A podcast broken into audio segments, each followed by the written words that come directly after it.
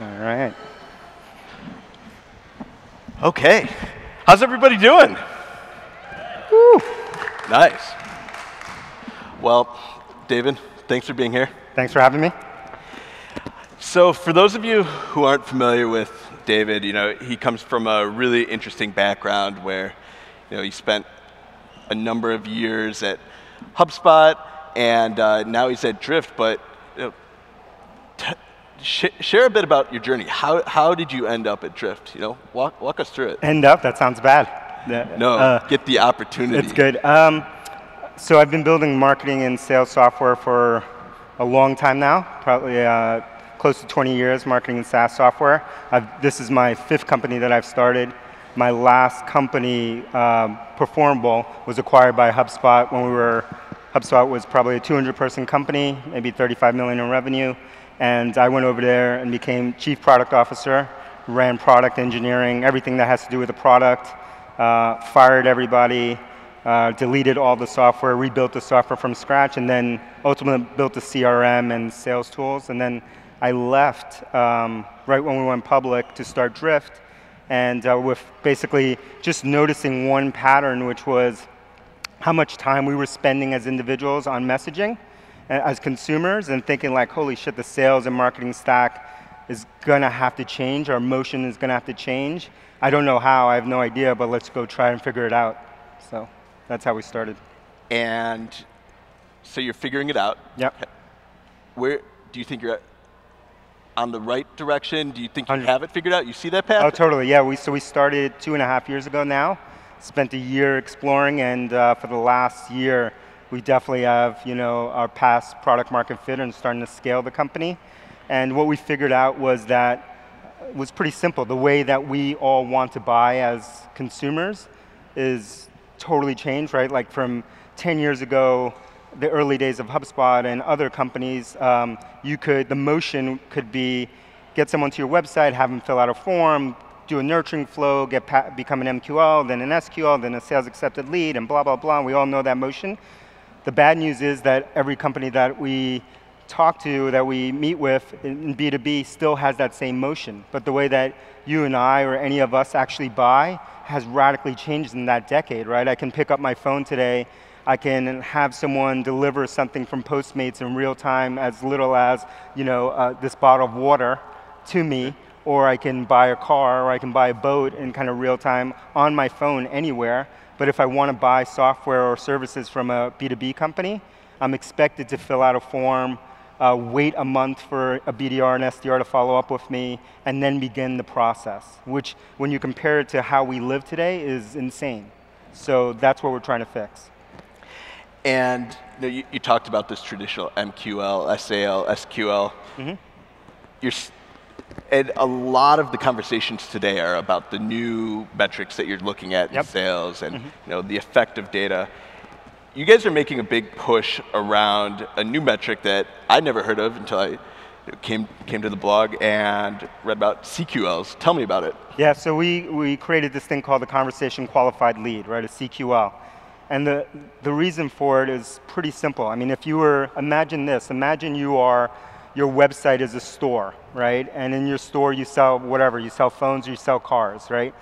what effectively an MQL is, is someone walking into your store, filling out a, uh, a, book with their email address and their name and their contact information, then leaving. That is what we consider a marketing qualified lead today, right? And maybe they could, there was some behavior in that, like they came into the store and they filled this thing out. So that's probably not super qualified as a, as a buyer. And then we moved as an industry towards the PQL, which is the product qualified lead. And in, using that same analogy, it'd be like someone walking into your, into your dealer lot, getting inside of a car, refusing to talk to a salesperson, right, but just sitting in, in a car and playing with the knobs and dials and then walking out. That's what we would consider a PQL, basically someone coming in, trialing your software, then leaving. And we thought there's something that's more, that's closer to actually a buying signal, which is imagine someone walks into your store into your lot and says, look, I want to buy this car. I've been thinking about these other, I've been looking at these other vehicles. I have these three specific questions and basically answering your qualification, qualification questions in real time. That is what we consider a conversation qualified lead. So imagine that on your website, someone coming to your website, being qualified in real time, answering the questions you need, and then wanting to talk to someone. We think that is closer to showing true intent than a PQL or an MQL in the past. Interesting. And you know, a lot of the folks in the audience today, they're on the sales side yep. of, of, this funnel. And you guys made a really radical move about a year ago, mm -hmm. which was to get rid of all of your lead forms. And yeah. I imagine the first gut reaction is pull back. yeah. what, what have you seen as, as, you start to approach it as a conversation versus yeah fill out my form, I email you, yeah, and it, let's see what happens. So what we saw, what we didn't know was what was going to happen. What we do see is increased velocity and the expansion of the yield at the top of the funnel. But you know, the reason that that happens is actually pretty simple, right? Because before when we had forms, and most people have forms, uh, we're basically trying to incent someone to, to do an action that many of us don't want to do ourselves. So if I were to ask the same salespeople in the audience or marketers in the audience, I would ask them, hey, do you fill out forms to download ebooks every day? They look at me and they, they laugh, right? And then I ask them, you know, do you answer emails from people that you don't know with funny giffies in there? And they'd say, no, I get 50 of those a day. And say, do you answer phone calls from people you don't know that come from block numbers? And they'd say, no. But those are the only three actions that people are using today in B2B to try to get more yield. And we, instead we say, there's a different way, which is let's qualify people in real time. Let's take down those forms that people don't want to fill out in the first place, right? Because the buyer is more informed today. And instead, let's try to qualify them in real time, and let's try to route that to a rep if they're qualified as soon as possible so that the cu customer experience is way better, but also the rep experience is way better because instead of spending most of their time doing qualification and most of their time complaining about not having enough leads, they're getting people when they're hot, when they're most interested to want to talk to them. Got it. So I want to pivot the conversation a little bit. Mm -hmm. You know, we're talking a lot about you know, some of the software and the product, but you guys are growing very fast. Yep. And you're seeing a lot of success, but the success doesn't come without the right people on board. Mm -hmm. So could you share a bit about how you approach hiring? Yep. And you know, how do you find these sales reps that it's, it's got to be a tough sell where, look, we don't have lead forms. Yeah. yeah, yeah. come, come on over and try to take a stab sure. at selling. So, so how do you find them? I think we, well, one, we think about hiring a lot, but that's like probably a deeper question. For sales reps, um, it's actually been pretty easy because when there's momentum and when people feel momentum outside of the company, they're, they're more eager, especially in sales, to want to join. And so what happens at Drift is that we use, a, we use Drift to sell. And so like our initial sales reps use Drift and they have an experience of qualification happening for them, them waking up and a bot scheduling meetings, booking, uh, booking them in their calendar, and they have um, an experience of talking to someone when they're actually interested in buying close to, close to real time. And so what happens is that those sales reps are able to close deals faster, right, and easier. And when they have that experience, that first sales rep had that experience, they had kind of a little like religious moment because they're like, holy shit, I've never sold uh, like this. I was just uh, having a conversation with someone and I was able to book, I was able to close a deal in the same day or the same week and the velocity is insane.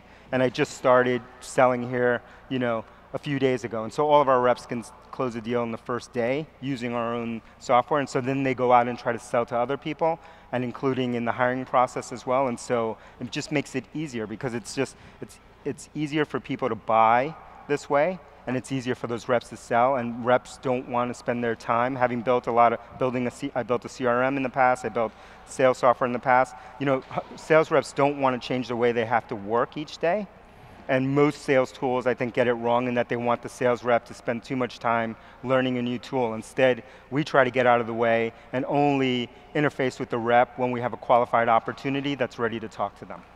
Sure. And one thing you touched on was it's, it's almost this religious moment. Yes. And a lot of that bleeds into the culture. Yep. Too. So as you continue to scale, how do you maintain that, you know, this you know, fast momentum sales yeah. culture. Yeah. How do you maintain that? Well, I'd say the, you know, when you think about culture, culture just comes down, in my opinion, to hiring and firing decisions. And more than anything else, they come, it comes down to firing decisions, but no one wants to ever talk about that. They want to talk about like uh, our cultural values. They want to put it on a wall. They want to do, uh, print it out. They want to talk about that stuff. And they want to talk about it in the hiring process, but they never talk about it in the firing process. Like, are we willing to live up to our values enough that even if someone is a top performer and they don't live up to our values, are we willing to part ways or try to change that person? That's how we enforce culture every day as brutal as that sounds, it actually doesn't turn out to be that brutal, but that shows your team that you're willing to walk the walk and that the culture is actually something that's important to you. So we live it every day that way.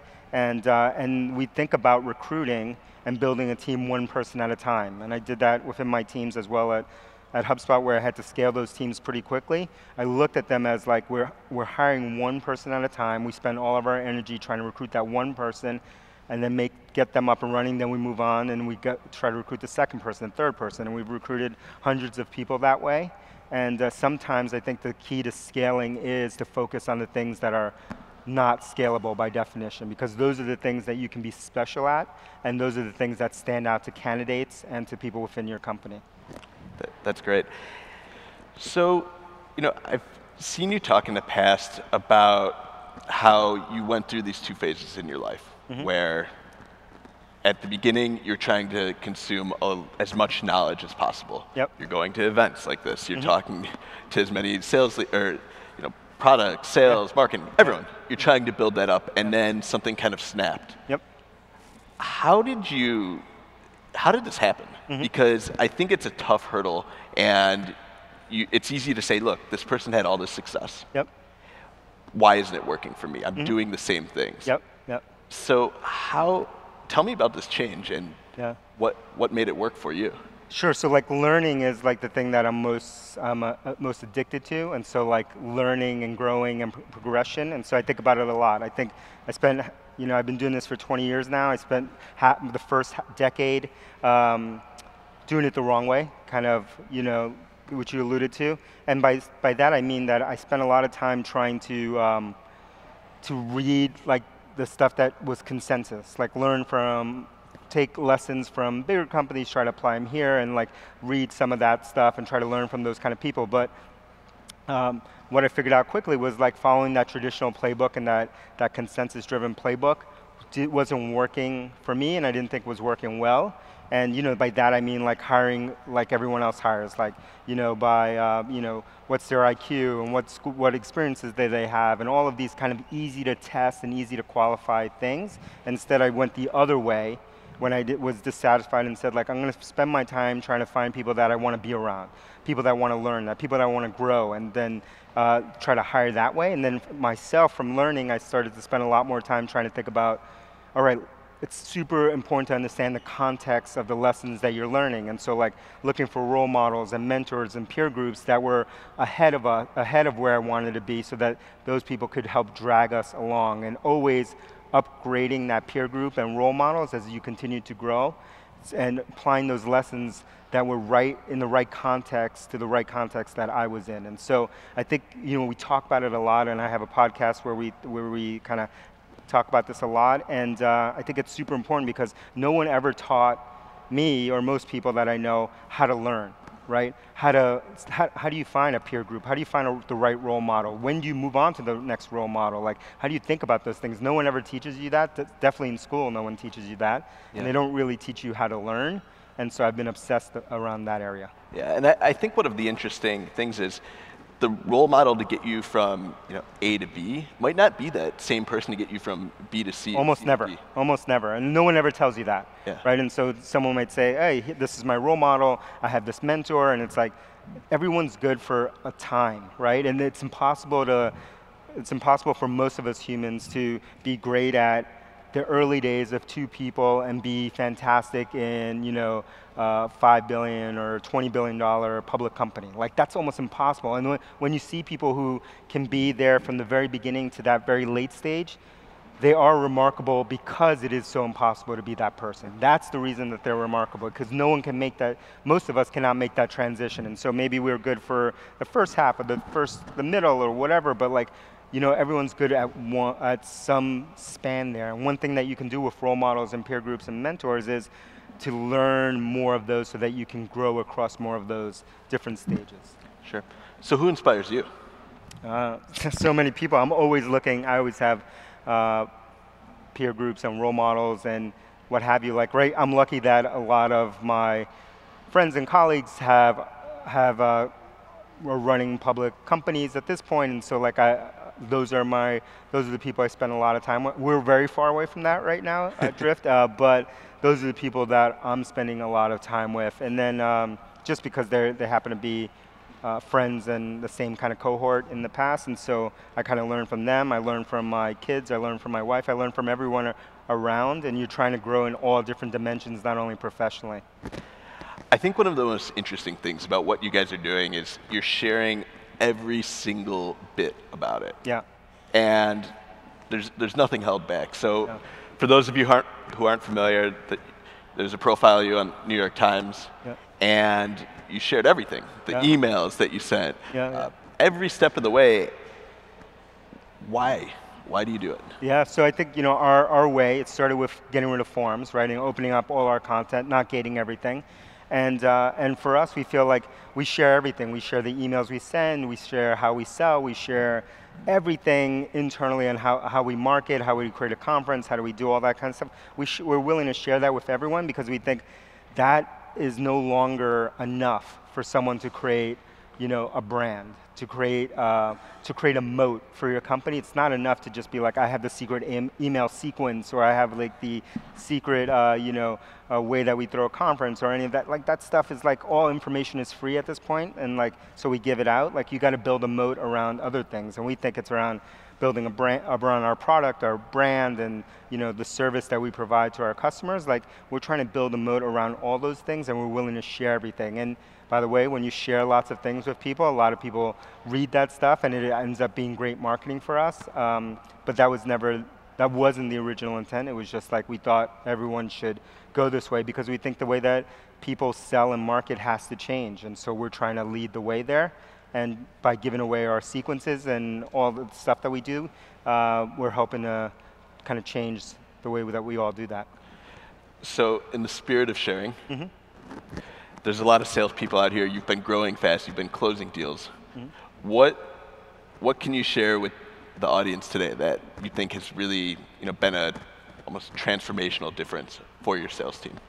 Uh, well, drift, of course. uh, but really, like, you know, it doesn't have to be drift. It could be anything else. But the the real transformational thing is taking the way that you sell and you go to market and building it around the customer first, right? Because I've been part of companies. There's kind of three ways that you can that you can build your product and your company, I think. One of them is like you start out with a technology and then you try to figure out how do you apply this technology to different problems. That's the, the way we used to always do it. And then there's the second way, which a lot of people do today, which is like you start with a persona, like your persona is a sales rep or your sales manager or a marketing manager, and then you try to really get in the mind of that, that persona and then build software around that persona. And I did that in the past, right? That's what we did in the past. And then now I think what we all need to do, uh, because we're all, we're all buyers at this point, right? It's no longer the, the days of only the CIO and maybe the CMO and maybe the VP of sales being the buyers.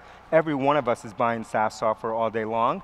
Uh, up and down your company. And so I think we need to start to build our processes, our sales motions, our marketing motion, and our product motion around how does the cu end customer experience feel? Right, like we know the tangible difference when you walk into the Apple store versus another retail store. You can feel it, you, can, you don't know what it exactly it is, but you can feel that difference and there's a premium that we associate with that. There's a premium that we associate with Whole Foods that we don't give to Kroger's or we don't give to someone else.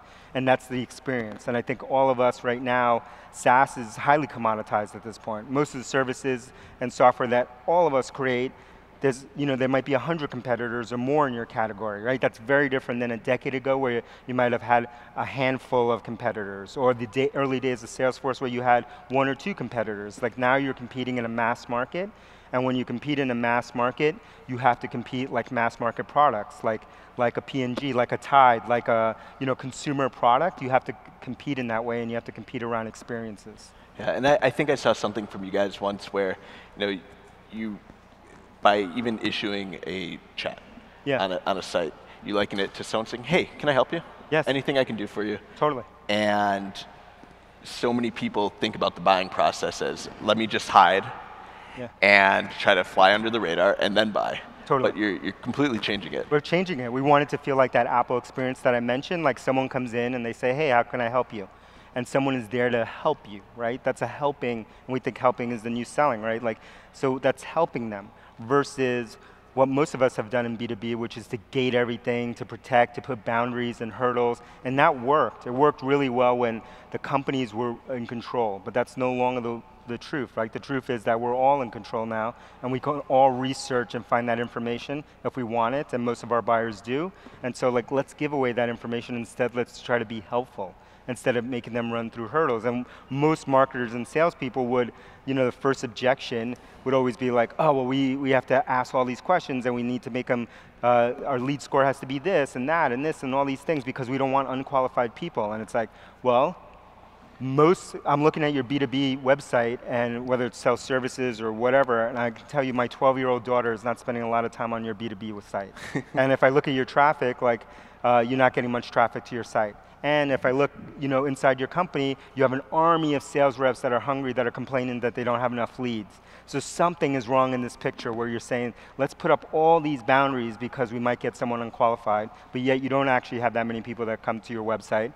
And you have all these sales reps that are hungry for more business, uh, that you're delaying how long it takes that person to flow down.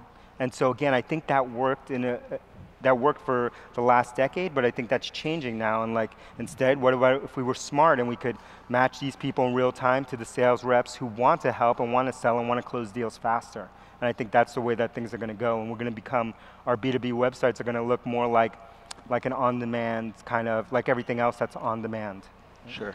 So how do you think this is going to change even the way that websites are built? Because there, there's sales people out here thinking like, do I need to sit down with marketing and like yeah, yeah. change this? How, how do you see this whole buying process changing and what does it mean for you know, people who are interacting with these buyers? Yeah, I think um, that's an interesting question. I don't have the answer, we're figuring it out, but I think um, very early, if we look at this, if we, we're really at the top of the funnel right now, but if you look at the middle of the funnel, like marketing automation, nurturing, and sales sequencing, and all these kind of tools, and the CRM, and all that stuff, which I've spent a lot of time building in the past, like, I think all of that stuff's up for grabs now. I think like, we got to relook at all that stuff, because all that stuff was built in an era when the, the company had all the control, and it was built around solving internal processes and pains inside the company.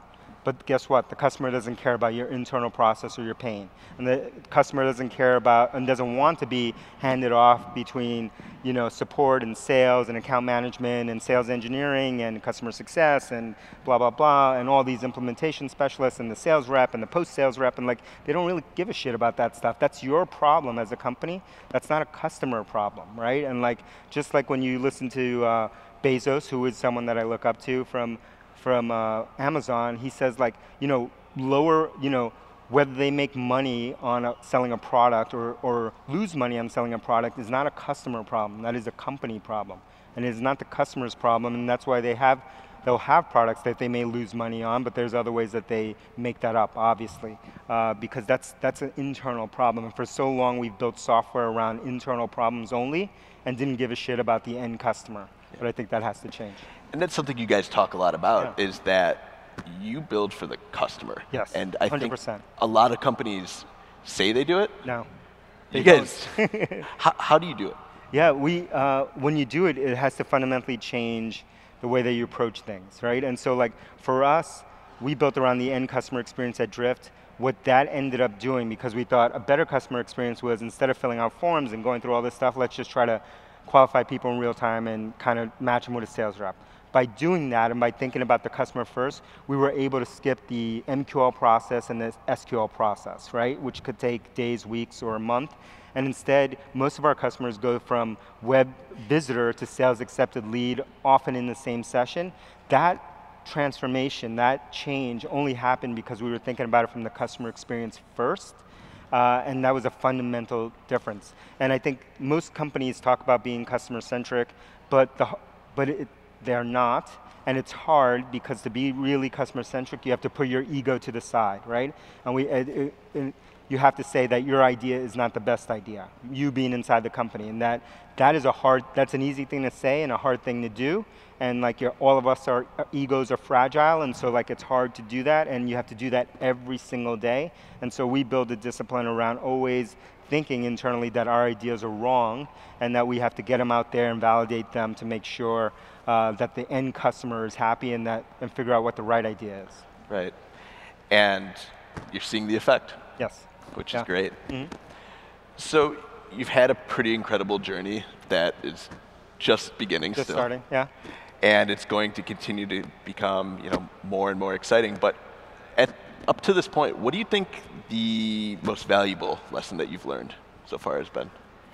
So many. I think uh, the customer, focusing around the customer definitely is the, is the most valuable for us because it changes how we organize our teams internally, which we talk about a lot, like how we structure teams, how do we incent teams, what are metrics that we, look, that we consider to be good performance for a sales team, a marketing team, a product team, a engineering team, like all, everything changes around those customer metrics, and at the end of the day, your product and engineering team should be metriced on revenue and upsells and, and then uh, usage of the product uh, and not around totally artificial kind of engineering metrics. And so it changes everything for us. That's the number one lesson that I would push, but that's a hard lesson for most companies because it's kind of, uh, it has to be in your DNA from early on. It's hard to retrofit that lesson for most. And if it's not there, yeah. Scrap it or what? if it's not there, it's hard to change. I'd say, you know, my second best lesson is uh, to always be looking for those role models and peer groups and mentors to level you up, and uh, and and you know to really lean on that to accelerate and to move your company into hypergrowth.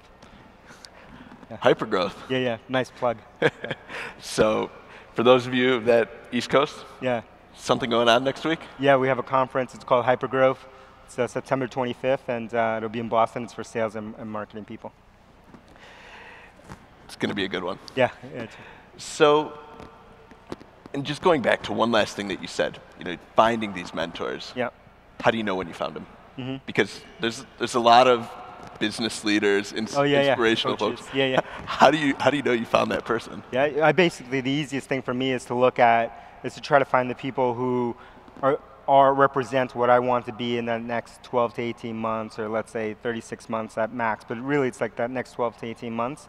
That's the person I'm looking for. And I think a mistake that most people do is to go too far uh, aspirational and like Jeff Bezos is not going to be your mentor. And like, you know, none of these, none of these people are going to have time you know, to, to be your mentor. So you really want just someone who's like a year or 18 months ahead of you, sometimes 24 months, uh, to be your mentor and that always be upgrading you know, your mentors and your role models and peer groups. Always be upgrading. Yeah. That, that's the takeaway. Yep, always be upgrading. Well, David, it's, it's been a pleasure. Thanks for having I'm me. I'm glad you could uh, join us. Let's, let's hear it for David Cancel, everybody. Thanks. Thank you.